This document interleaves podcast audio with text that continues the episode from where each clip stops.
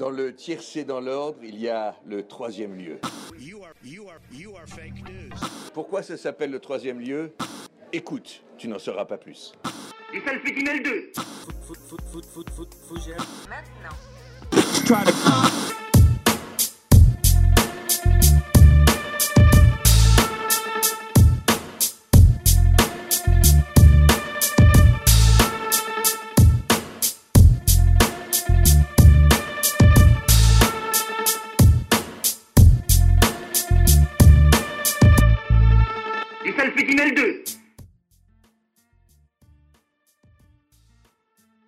Oh Théo Ouais mec Viens voir, il y a des nouveaux trucs sur le PC, je sais pas ce que c'est. Ouais, attends, j'arrive. Installe-toi, regarde. Allez, dis-moi tout. Alors là, regarde, sur le bureau, il y a un nouveau dossier, c'est des c'est un dossier podcasine. Ils ont attends, ils ont refait un podcasine Attends, podcasine, ça me dit un truc. C'est quoi déjà? Si enfin si, c'est euh, rappelle-toi, il y a quelques années, c'est le programme qu'on sortait tout le temps, qui a fait les bonnes heures de la radio. C'est un espèce de programme généraliste. Ouais, euh, attends, c'est ça, six chroniques qui durent une demi-heure et qui s'enchaînent sur différents thèmes comme la culture, le cinéma, le manga, le sport. Incroyable. c'est exactement ça. Et ils en ont retourné un nouveau? Et attends, on me dit un truc dans l'oreillette? Ah oui, c'est ça. Il y a que des nouveaux. Que des dingueries, que des nouveaux, des nouvelles chroniques sur des nouveaux sujets? Ouais, plein plein de sujets. On a deux chroniques sur deux mangas différents. Une chronique sur le spoil, une chronique sur l'écologie et une chronique sur l'histoire d'Hiroshima. Et spoiler, ça va être explosif. Vous l'avez compris, le podcasting est de retour pour cette sixième saison. L'épisode 1, il est juste ici. On a vraiment hâte que vous puissiez l'écouter. On est très content de vous le présenter. Félicitations aussi à tous les nouveaux venus qui vous présentent leur première chronique. Le podcasting, je crois que c'est maintenant. C'est parti, mec. Allez les gars, bonne écoute et on se redit vite. Let's go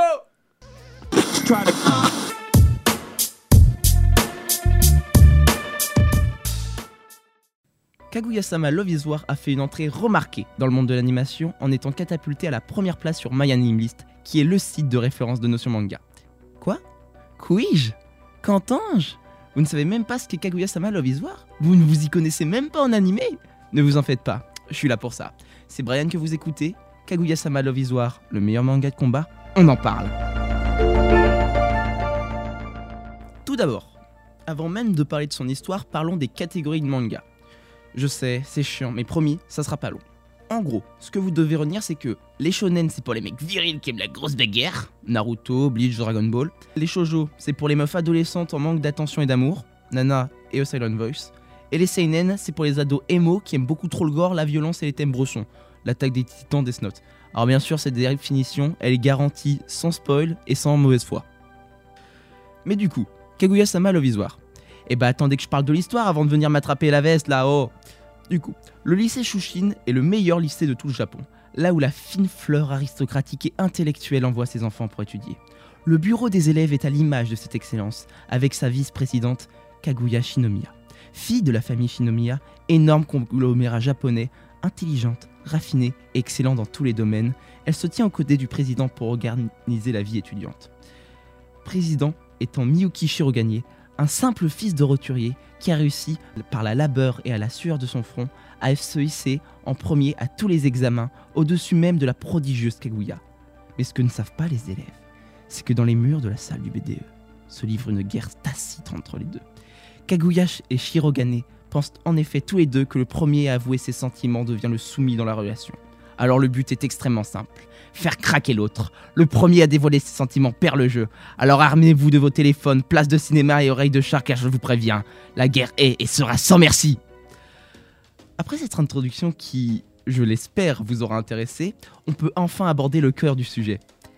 C'est quoi ce foutoir? Je veux dire, les sentiments, c'est quelque chose de noble, sacré, traité avec douceur, tendresse même.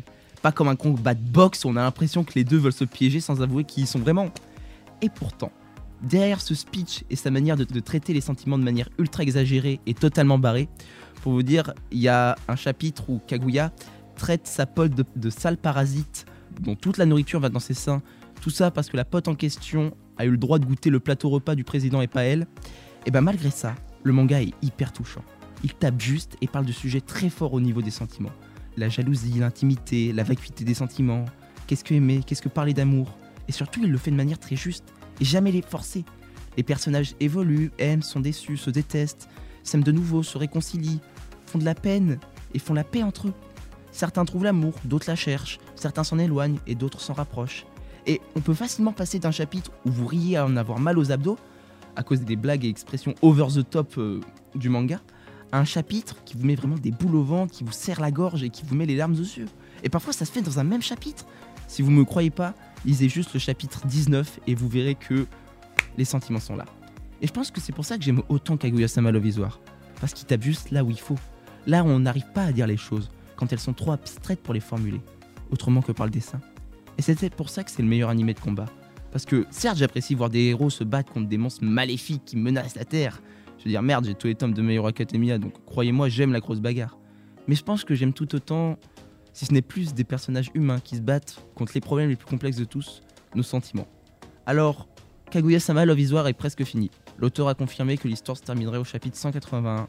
Nous sommes au moment où j'écris ces lignes, dans l'attente du chapitre 178. Et ça me rend plutôt triste de voir l'un de mes mangas favoris partir. Alors s'il vous plaît, lisez le manga, ou regardez l'anime qui est d'ailleurs de très bonne facture, seul ou à plusieurs, en pleurant ou en riant. C'est le moins qu'on en puisse faire pour soutenir leur combat. C'était Brian qui a parlé de Kaguya-sama Love is War. J'espère que vous avez passé un bon moment en ma compagnie. Je vous dis au revoir et je l'espère à bientôt pour une autre discussion. Écoute, tu n'en sauras pas plus.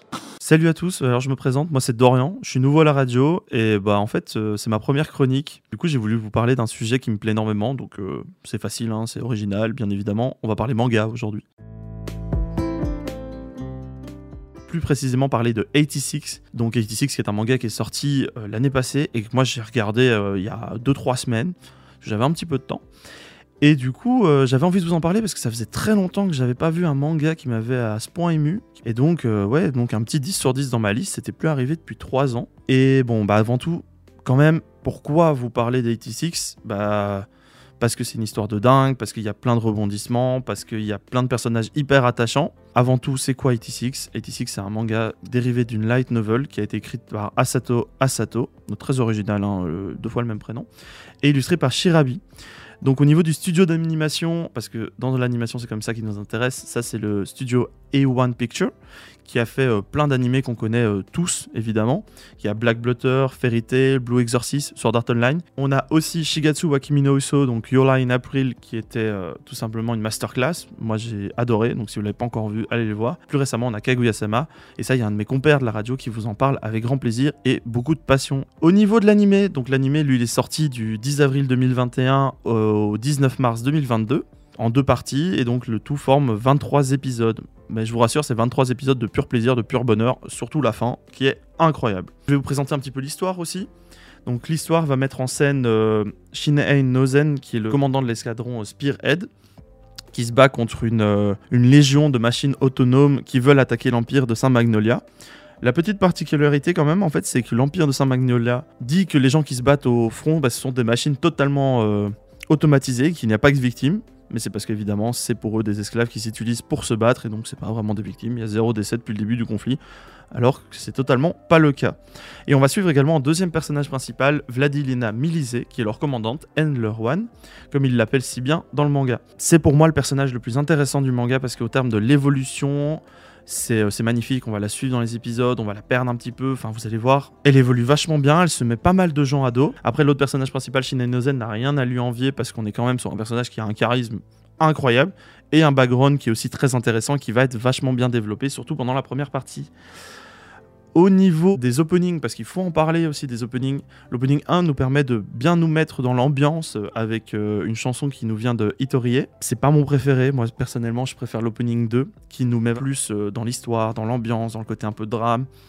Parce que bon, on est quand même dans un seinen, donc vous vous doutez bien qu'il y aura un petit peu de drame là-dedans. Et l'opening 2 qui a été écrit par Amazarashi, magnifique, franchement une voix euh, sublime, les images mises en adéquation pendant cet opening qui sont tout simplement extraordinaires. Et alors, un petit truc moi qui m'a donné des larmes à l'œil pendant le manga, mais euh, de manière assez, violente, c'est que pour une fois, on va pas voir toujours l'animé du même œil. Donc, euh, mais pas d'un œil humain non plus. C'est-à-dire qu'à un moment, c'est vraiment via l'œil d'un robot qu'on va voir le manga. Et c'est pour moi les scènes les plus, euh, les plus fabuleuses parce qu'elles mettent de l'émotion euh, partout. On comprend l'histoire de ce robot aussi, l'attachement au final aussi qu'il a envers le- les personnes qui regardent. Je finirai juste par vous parler un petit peu de la bande son parce que la bande son, encore une fois, un travail extraordinaire de A1 Picture. On est vraiment sur une adéquation à chaque fois au niveau des actions, des événements avec la bande son qui sont incroyables. Ils arrivent à très bien jouer entre le volume des différents moments au niveau des chansons. Ça met des, ça met des claques. Littéralement, ça me met des claques. Puis on s'attend tellement à ce qu'il se passe quelque chose, mais finalement il se passe rien. Alors on comprend rien et on attend la suite. On a envie de dévorer encore plus ces épisodes. Donc voilà, moi ce que je peux vous dire maintenant, c'est juste aller le voir parce que c'est extraordinaire. 86, c'est un manga qui a été un petit peu passé inaperçu, mais qui reste une dinguerie. Je vous remercie de m'avoir écouté pendant ce- cette chronique, ma première. Et j'espère pouvoir vous enregistrer d'autres chroniques bien assez vite. Au revoir à tous. Du salpétinel 2.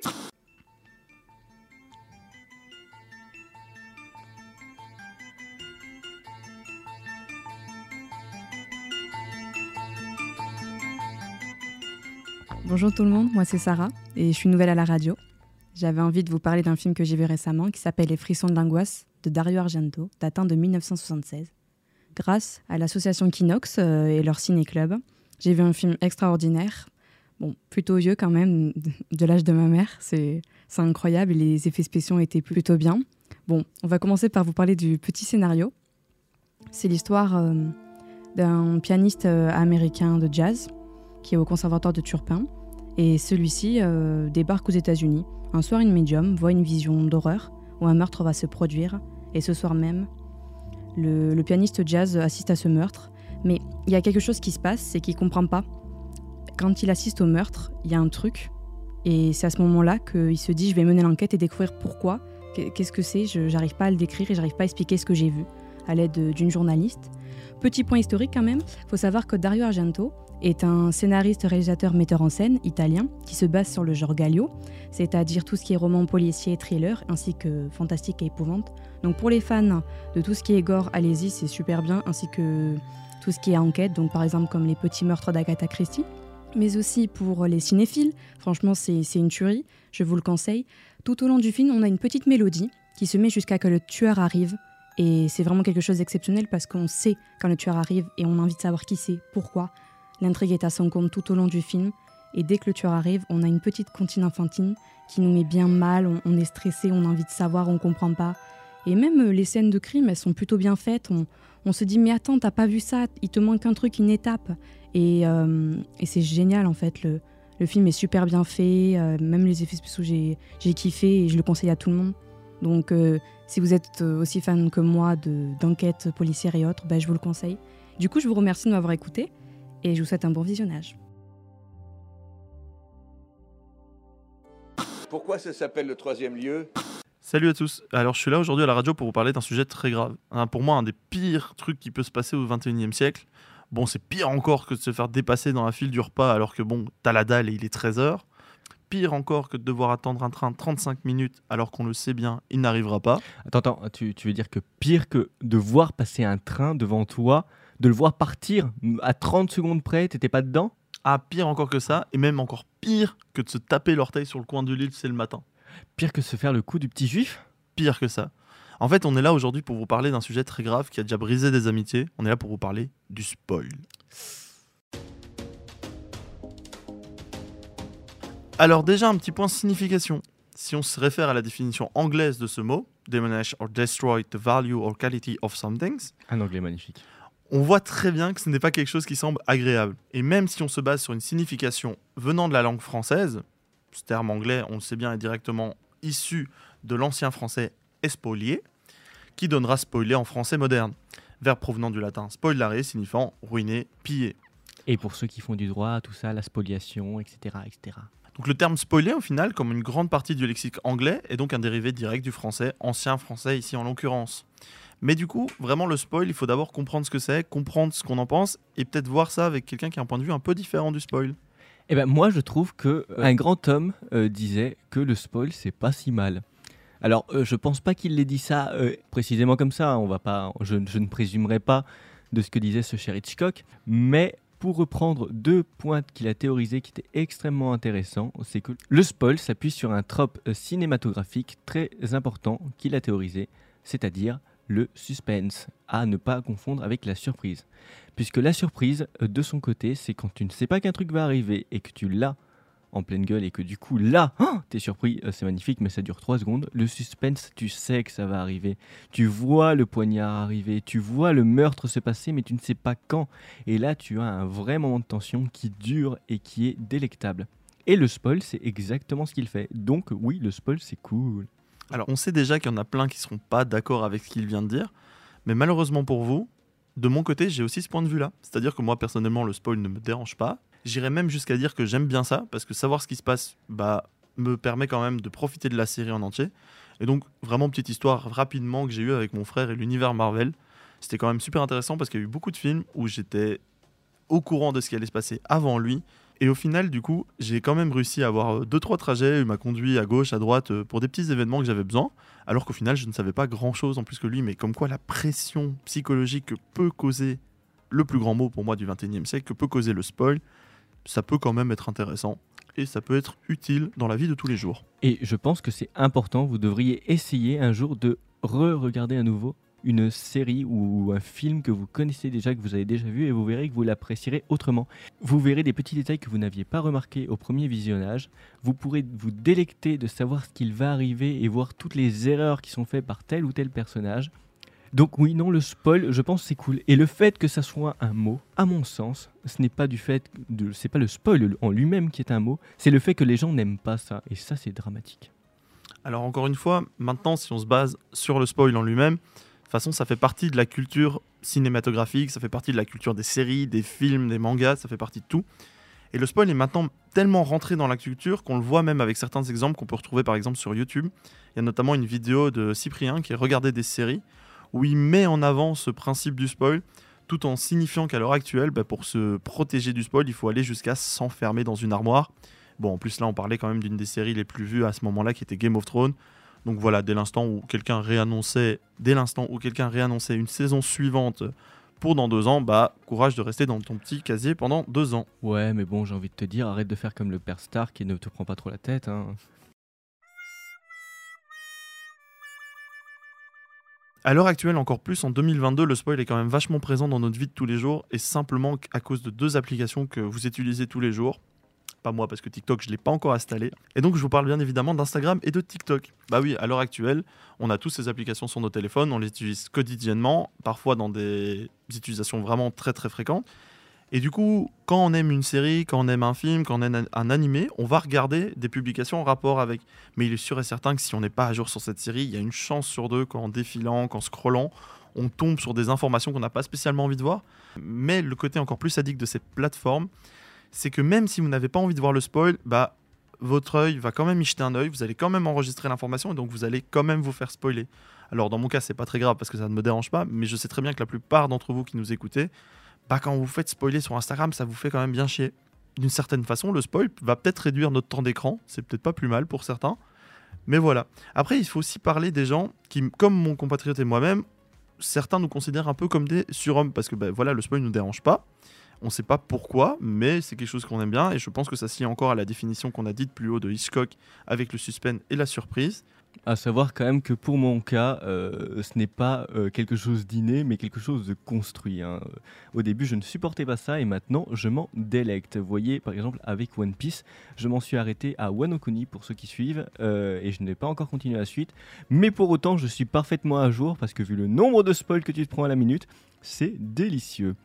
Enfin voilà, j'espère qu'avoir passé un petit peu de temps avec nous vous a fait plaisir. Mais bon, on conclut quand même en disant que bah, le spoil reste quand même un acte que certains considèrent comme horrible, surtout quand c'est envers une de nos séries ou films préférés. Enfin, je pense que personnellement, je le vis bien. J'ai par exemple bien plus mal vécu la mort d'Iron Man dans Endgame.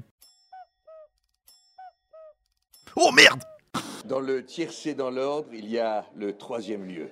J'ai lu un livre récemment qui m'a beaucoup fait réfléchir sur de nombreux points de vue et m'a rapidement fait comprendre à quel point l'humain gagnerait à être plus humble. Ce livre, c'est Le combat d'une vie, écrit par Lamia Essemlali, cofondatrice de l'ONG Sea Shepherd, et qui, sous une forme d'interview, retranscrit l'histoire et l'idéologie de Paul Watson, personnage absolument hors du commun, créateur de l'ONG. Dans ce roman, une notion dont je n'avais jamais vraiment entendu parler avant revient régulièrement, celle du biocentrisme. C'est ce concept qui guidera ma réflexion. Ce concept qui fait dire que l'homme est entièrement centré sur lui-même, complètement déconnecté de son environnement. Le nouveau rapport du WWF, paru au mois d'octobre, révèle que 69% des animaux sauvages vertébrés ont disparu depuis 1970. En moins de 50 ans, nous, humains, avons éradiqué plus de la moitié des arbres, insectes, mammifères et poissons d'eau douce. Mais pourquoi ce chiffre, si vertigineux soit-il, ne fait-il pas plus de bruit? Pourquoi sommes-nous si distants, si apathiques envers ceux qui rendent la Terre habitable? Je dis bien la Terre et non pas notre Terre, afin d'appuyer l'idée selon laquelle la planète ne nous appartient pas et que nous n'avons en aucun cas le droit de la dominer. Je ne sais pas si la notion d'anthropocentrisme vous parle, mais grosso modo, l'homme anthropocentré, c'est un individu qui se caractérise par son indifférence à l'égard de l'animal, voire du vivant en général. L'humain a tendance à se représenter au sommet de la pyramide, se pensant capable d'apprivoiser la nature et de dominer les écosystèmes. Ceux qui ont du pouvoir ne connaissent généralement pas la Terre, encore moins les animaux. Je ne suis pas sûre, par exemple, que notre président sache comment semer des salades. Et pourtant, si on y réfléchit bien, c'est bien la nature et uniquement celle-ci qui nous permet de survivre. En fait, la nature ne fait pas partie de notre culture. Mais alors comment peut-on prendre des décisions politiques raisonnables et durables si nous sommes aliénés du monde dans lequel nous vivons? Aujourd'hui, il est mieux accepter de vider les océans que de s'attaquer aux banques. Ça me fait un peu penser aux paroles de Perle de Rime qui dit euh, Et si la couche d'ozone était une banque, crois-moi, on l'aurait déjà sauvée mais les changements globaux récents nous alertent. Nous alimentons une fuite en avant absolument suicidaire. Nous alimentons l'une des plus grosses bombes à retardement de l'histoire de l'humanité. Si nous ne sommes même pas capables d'assurer notre survie, est-ce qu'on ne peut pas considérer finalement que nous sommes les moins rationnels et les moins raisonnables de tous? Les moins capables finalement de dominer la Terre. Le mouvement biocentrique remarque que d'un point de vue biologique, nous ne sommes pas plus achevés qu'une autre espèce. Être biocentré, c'est considérer que l'ensemble des êtres vivants méritent une considération morale. La science le prouve. Tous les animaux, nous y compris, sont des êtres sensibles qui éprouvent de la joie, de la douleur, de l'amour et j'en passe. C'est Paul Taylor qui en 1986 détaille les principes du biocentrisme.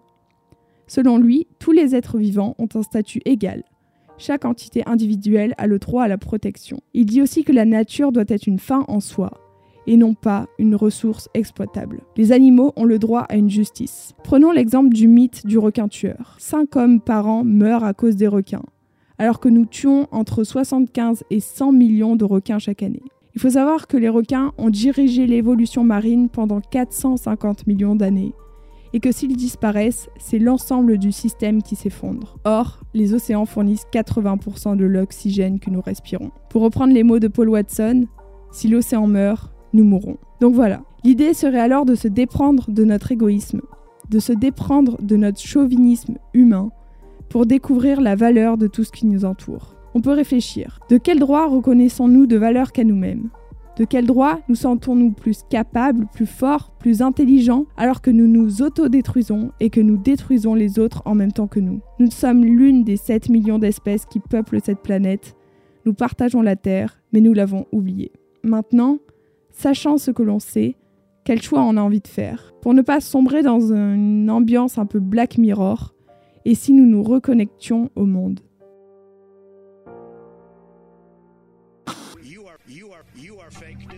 Bonjour et bienvenue sur cette nouvelle chronique. Je m'appelle Louise et aujourd'hui nous allons relater un fait historique ayant changé notre civilisation à jamais, le bombardement d'Hiroshima. Donc nous allons voir en quoi le bombardement d'Hiroshima peut être considéré aujourd'hui comme un crime de guerre. Pour rappel, un crime de guerre, c'est une violation du droit de la guerre d'une gravité très importante. Pour revenir un peu sur le contexte du bombardement, durant la nuit du 6 août 1945, donc en fin de Seconde Guerre mondiale, l'Enola Gay, un avion bombardier de l'armée américaine, lâcha à 2h45 du matin, heure locale japonaise, une bombe atomique du nom de Little Boy. Équivalente à 20 000 tonnes de TNT, la ville d'Hiroshima se vit alors surprendre par un bruit sourd, puissant, avant que la bombe ne s'écrase et réduise la ville à néant. Les États-Unis ont ainsi joué leur dernière carte de la Seconde Guerre mondiale sous le commandement du président Harry Truman. A short time ago, an American airplane dropped one bomb on Hiroshima.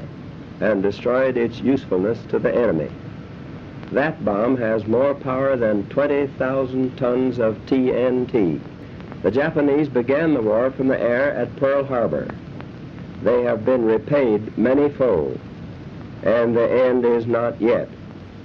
With this bomb, we have now added a new and revolutionary increase in destruction.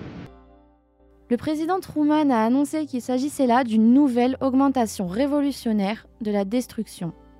Mais depuis cet événement, un débat ne cesse de continuer, portant sur la justification militaire et pragmatique, ainsi que sur les controverses morales et juridiques entourant la décision des États-Unis sur leur utilisation de l'arme atomique. Il y a donc deux avis très distincts sur la question qui est de qualifier, oui ou non, cet événement de crime de guerre. Selon le point de vue des vainqueurs de la Seconde Guerre mondiale qui sont les États-Unis, le Royaume-Uni et l'URSS, il ne s'agit pas là d'un crime de guerre mais au contraire de la meilleure décision qui ait pu être prise pour obtenir une capitulation du Japon et donc la fin de la Seconde Guerre mondiale. Il y avait en effet deux options d'attaque, envahir le Japon avec les armées américaines et britanniques ou l'utilisation donc de la bombe atomique. Mais lors de la conférence de Potsdam le 25 juillet 1945, unissant les dirigeants américains, anglais et chinois, il fut déterminé qu'une invasion militaire sur le sol japonais ne ferait que prolonger la guerre et faire plus de victimes militaires du groupe des Alliés et même plus de morts civils japonais qu'une bombe à elle seule. Après l'estimation du nombre de morts que ferait une invasion, l'idée du coup de la bombe nucléaire fut abandonnée. Selon les vainqueurs de cette guerre, il ne s'agit pas là d'un crime de guerre, mais au contraire de la solution la moins meurtrière qui aurait permis la fin de la Seconde Guerre mondiale le plus rapidement possible. Évidemment, le point de vue des Japonais est totalement contraire, car ils sont les opposants euh, des États-Unis, mais aussi les perdants et les victimes de cet événement. Ils qualifient ce bombardement pas seulement de crime de guerre, mais aussi de crime contre l'humanité. Cette intervention militaire est qualifiée par les Japonais d'inutile et immorale, en effet, cette attaque est sur le gravissime, car elle a visé une population civile, population qui n'avait donc aucun devoir militaire et qui ne devait pas être reliée au conflit directement. C'était un acte contre la population humaine et non plus dans un but militaire. Il s'agit là d'une destruction systématique de la population japonaise. On compte 70 000 morts seulement à Hiroshima, donc c'est totalement comparable à un massacre. De plus, l'arme nucléaire impacte la population japonaise encore aujourd'hui sur des facteurs génétiques et de santé physique, et cela à cause des particules toxiques émises par la bombe. Les Japonais ont conclu le fait que les États-Unis, qui, ont été du coup vainqueurs de la Seconde Guerre mondiale, ont eu cette permission d'échapper à l'accusation de crime de guerre, car en cas de défaite des Américains, ces derniers auraient subi le même sort que l'Allemagne nazie, jugée pour crime contre l'humanité. Il ne faut pas oublier que le bombardement d'Hiroshima a été suivi de celui de Nagasaki le 9 août 1945, laissant derrière lui 40 000 vies de civils japonais. Aujourd'hui, ce sujet fait encore débat sur son titre de crime de guerre et sur la légitimité de la présence des États-Unis au procès de Nuremberg en 1945, où les vainqueurs de la Seconde Guerre mondiale jugeaient les nazis pour crimes contre l'humanité. Mais ce que l'on peut retenir, c'est que cet événement a marqué les mémoires de tous. Aujourd'hui, retenons-le, les moyens de destruction qu'ont les humains ont une capacité de détruire bien plus importante que la bombe d'Hiroshima, qui marque pourtant encore la société actuelle.